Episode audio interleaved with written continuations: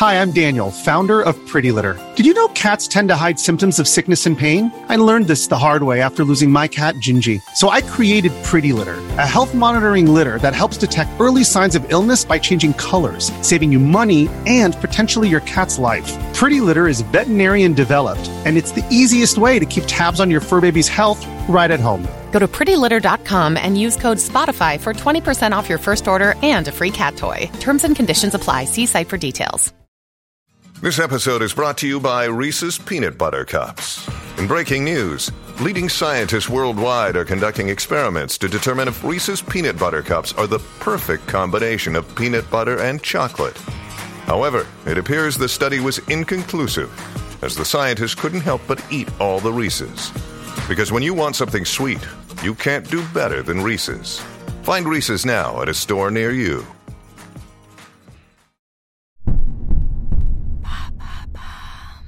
Quels sont les secrets de la création des Pokémon Merci d'avoir posé la question. Seulement devancée par Mario, Pokémon est la deuxième plus grosse franchise de l'histoire du jeu vidéo. Elle a rapporté plus de 40 milliards de dollars et s'est vendue à plus de 370 millions d'exemplaires. Et ce n'est pas prêt de s'arrêter. Le 28 janvier 2022, Pokémon Legend of Arceus débarque sur Nintendo Switch. Un jeu qui entend renouveler l'expérience d'une licence jusqu'ici un peu conservatrice et promet de retourner sur les terres d'origine des mystérieux Pokémon, au temps où les dresseurs n'existaient pas. L'occasion pour nous de retourner aux origines de la création des célèbres monstres de poche. Mais au commencement, qu'est-ce qui a donné l'étincelle? Le jeu est né dans l'esprit du japonais Satoshi Tajiri. Depuis l'enfance, c'est un passionné d'insectes au point de les collectionner. La légende raconte que c'est en voyant un criquet se balader sur son câble Link que Satoshi imagine un jeu où les joueurs s'échangeraient leurs insectes à l'aide de ce fameux câble. Nintendo ne croit qu'à moitié au concept, mais Satoshi peut compter sur un allié de poids. Son mentor n'est autre que le plus grand développeur de jeux de chez Nintendo et le plus iconique du jeu vidéo, Shigeru Miyamoto. Euh, il me dit quelque chose ce nom, c'est normal? Oui, on en a déjà parlé à plusieurs reprises dans Maintenant vous savez culture. C'est lui qui est derrière Mario, Zelda, Pikmin ou encore Donkey Kong. Autant dire qu'il connaît son sujet.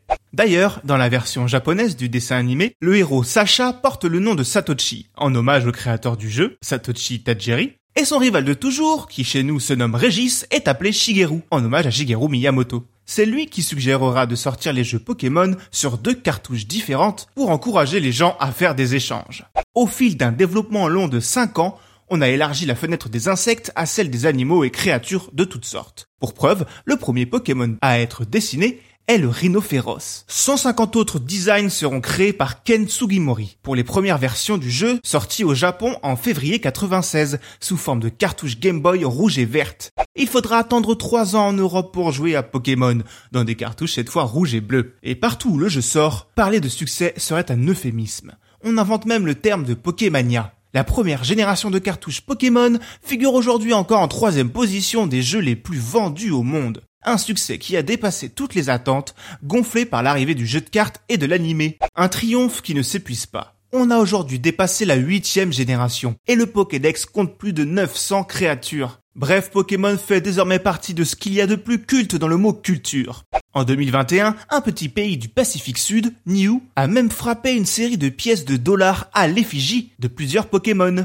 Ne vous étonnez donc pas si vous tombez un jour sur une pièce avec Elisabeth de côté pile et un joyeux Pikachu ou un Salamèche côté face. Grâce à votre fidélité, le podcast Maintenant vous savez, aujourd'hui, c'est aussi un livre. À l'intérieur, plus de 100 sujets vulgarisés répartis autour de 5 thématiques. Technologie, culture, santé, environnement et société. Venez découvrir ce livre dans vos librairies préférées à partir du 13 janvier 2022. Maintenant, vous savez. En moins de 3 minutes, nous répondons à votre question. Que voulez-vous savoir? Posez vos questions en commentaire sur les plateformes audio et sur le compte Twitter de Maintenant vous savez.